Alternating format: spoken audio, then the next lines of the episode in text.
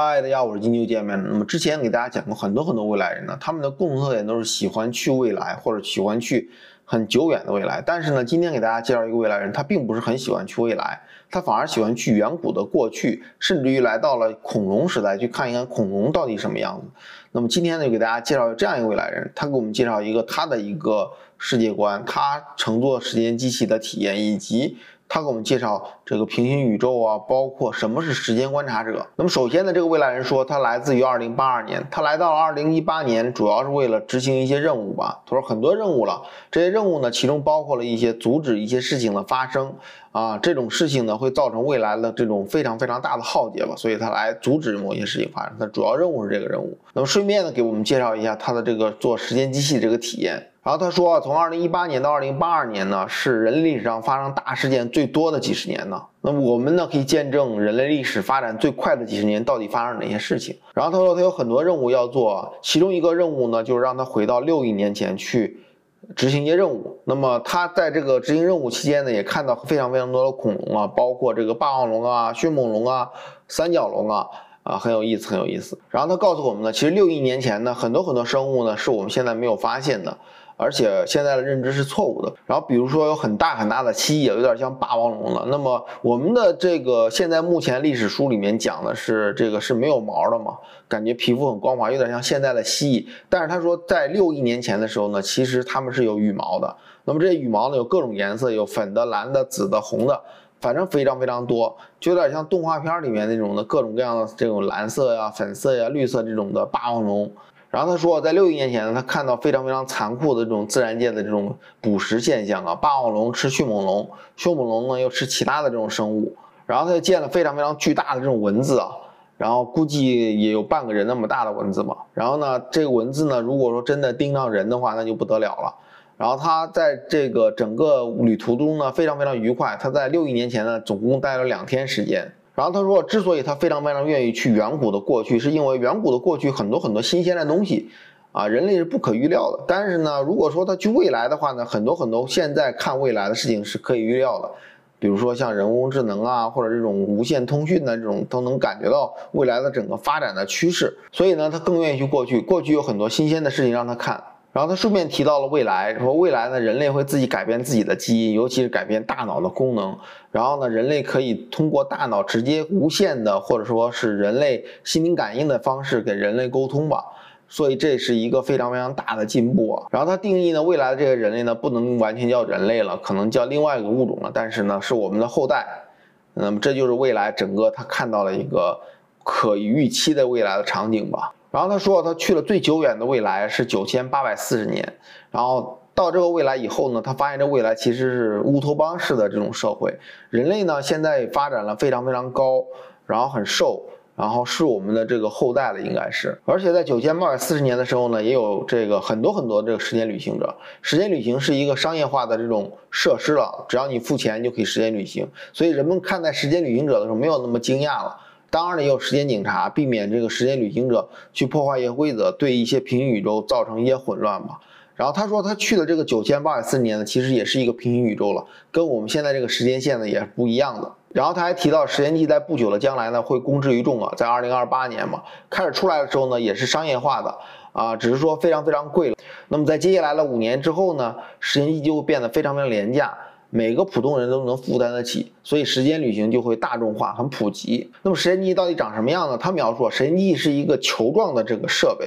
然后大概有四十英尺高吧。那么人呢可以坐在里面，是蜷着坐在里面的，非常非常挤这种感觉。然后时间机器里面呢内置了一个量子计算机，那么这个量子计算由于功能非常非常强大呢，它可以让时间机器在平行宇宙之间互相穿梭。然后他解释时间机器的原理啊，说时间机器其实就是让我们在平宇宙之间互相穿梭，那么说平宇宙呢也是扎堆儿的啊。如果离得比较近的平宇宙呢，相似度比较高；那么如果说差异比较大的平宇宙呢，就是离得比较远。那我理解其实就应该是频率啊，或者说他所认为的这种啊差异比较大吧。那么时间机器呢就在这些平行宇宙之间互相穿梭啊，也就是说我们乘坐时间机器并不是来到我们目前的这个时间线，而是到平行宇宙之间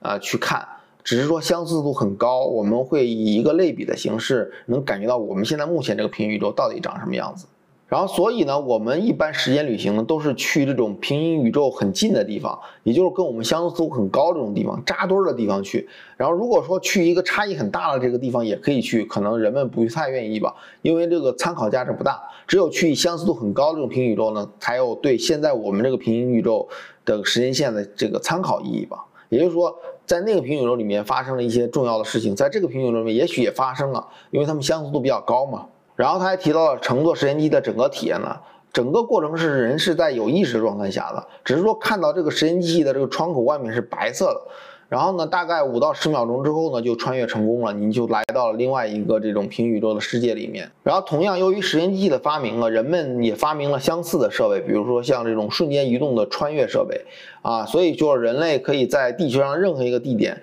然后瞬间移动到地上任何一个地点，甚至宇宙的任何一个地点。所以呢，人类当时就在火星啊、这个金星啊、水星啊，还有这种月球啊，建立了非常非常多的瞬间移动传送站吧。也就是说，从地球直接瞬间就可以到月球、到火星、到金星、到这个水星。他也提到了金星这个传送站呢，是在二零五零年以后才投入使用的。也就是说，火星啊、月球啊这种传送站可能会比较早一点。然后他说呢，这个传送设施呢非常非常简单，原理就是把我们这个原子啊重新组装到一个新的地方，啊，这就传送过去了。然后这种传送技术呢，在二零八二年也是非常普及啊，跟实验机器是一样的。那我在想啊，你传送过去这种原子传送过去，那到底那个肉体是你现在这个肉体，还是有新的肉体呢？只是说意识一样，但是肉体不一样呢？那么这个我比较有疑问的地方。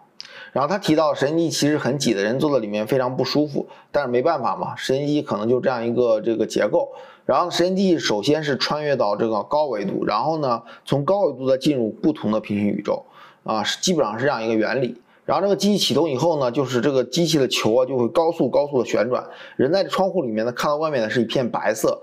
啊，等穿越成功以后呢，这个球呢基本上浮现在这个未来世界或过去世界或者另外一个平行宇宙的空中。那么这个球呢，连同人体呢，基本上是透明的。所以当历史事件发生的时候呢，人们是看不到这个实验机器的。也就是说，在我们现在这个时间线，历史事件发生的时候，也可能非常非常多的穿越者来观看这个历史事件，因为这个历史事件是非常重大的嘛。那比如说呢，格底斯堡演说是林肯在美国历史上发表的一个非常非常重要的演说。那么，比如说这个演说的当场啊，他说他当时也看过这个演说的这个现场，也就是他穿越到林肯当时发布演说那个时间点，以一个球状的设备在上空悬浮来观看这个重要历史事件。说其实我们在互联网上看到很多很多这种古代的这种照片啊，里面有不可思议的场景的啊，或者说不可思议的这种 UFO，其实都是时间机器。啊，人们乘坐时间机器回到过去看一些重重要的历史事件。我记得有个卓别林的这个电影里面有个女的拿个电话在打电话，也可能是不是也是时间穿越者呢？就不得而知了。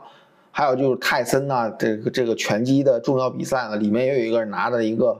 类似于手机的设备，感觉有点像时间穿越者了。然后他又举例说，像美国这个独立宣言的签署的那一天呢，他也在现场。然后呢，当时呢，他也来到了那个空间的时间点，然后以一个悬浮的状态，很多人都来了，他们一块儿在看这个签字仪式，只是说大家都看不到他们，他们是隐形的。啊，所以说在很多油画里面呢，也有这种时间穿越者，以这种 UFO 啊，或者说捕风捉影的感觉，好像是未来人，其实都是真真实实存在的这个时间观察者。我们把它通称为时间观察者，无论是这个未来人、现代人，还是一些其他的灵界无形生物，都通称为时间观察者。他们都在时时刻刻的看着我们。所以就三尺之上有神灵嘛，可能就是我现在在给大家录播这个视频的时候呢，也是有人看着我的。然后又有人问了，因为时间机器很普及嘛，那么时间机器会不会有带来很多犯罪呢？那么他的回答是不会的，因为时间机器会被严格的限制行为，因为它穿越到二零一八年去执行一些任务，它是比较自由他，可以来回这个走动啊。但是呢，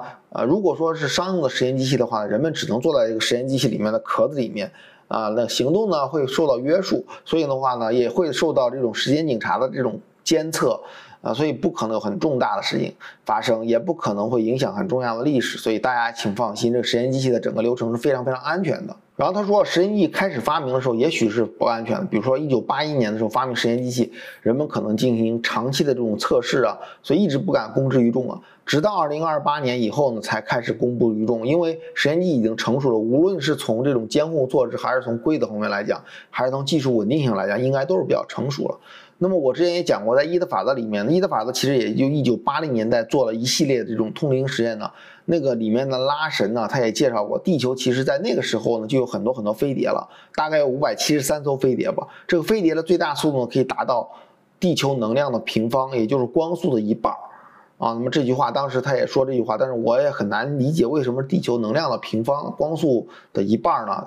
那很有可能的解释就是地球这个，因为是毕竟是物质场嘛，它的频率比较低嘛。当你达到很高频率的时候，能量很大，就会影响地球的物质世界的这个发展嘛，可能会给地球带来很多损伤，类似的。所以就是说，在那个时候就有这种飞碟这种玩意儿了。也就是在一九八一年的时候呢，很有可能会出现时间机器，因为飞碟呢，无非也是高纬度、低纬度互相横跨嘛。那么时间机也是这样一个原理。我觉得也是非常可能的这个事情。然后他也提到了，实验机发布以后呢，有一个重要的规则，就是人们不能回到自己的啊过去或者是自己的未来，跟自己本身相见。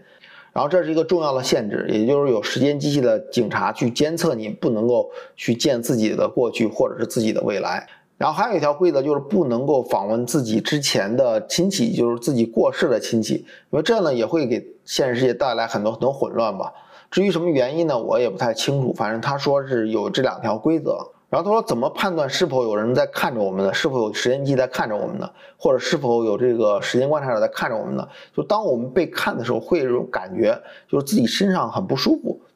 感觉哪里出毛病了。那这个时候呢，其实就是有时间观察者，或者说你的后代啊，或者是我们的人类的后代吧，从久远的未来回到现在来看我们现在这样一个世界，那么我们感觉浑身不舒服。那么肯定就是这样一个现象了。那我拍这个视频的时候呢，也许周围是不是也有这个时间机器，或者是说未来人来看我拍这个视频呢？啊，就不得而知了。有的时候感觉背后一凉，这周围是不是哪个地方有人在看我？一回头好像没有，嗯，或者是某一瞬间看到，感觉自己曾经来过这个地方。啊，都是这种现象嘛。用它的解释就是时间观察者了。那么用 KFK 的解释也是时间观察者。那么今天的视频呢，暂到这里。那么我把 Apex TV 的这个未来人的视频呢，放到我描述区下面了。如果感兴趣的朋友呢，可以点击看一看。那么我们下期见，拜拜。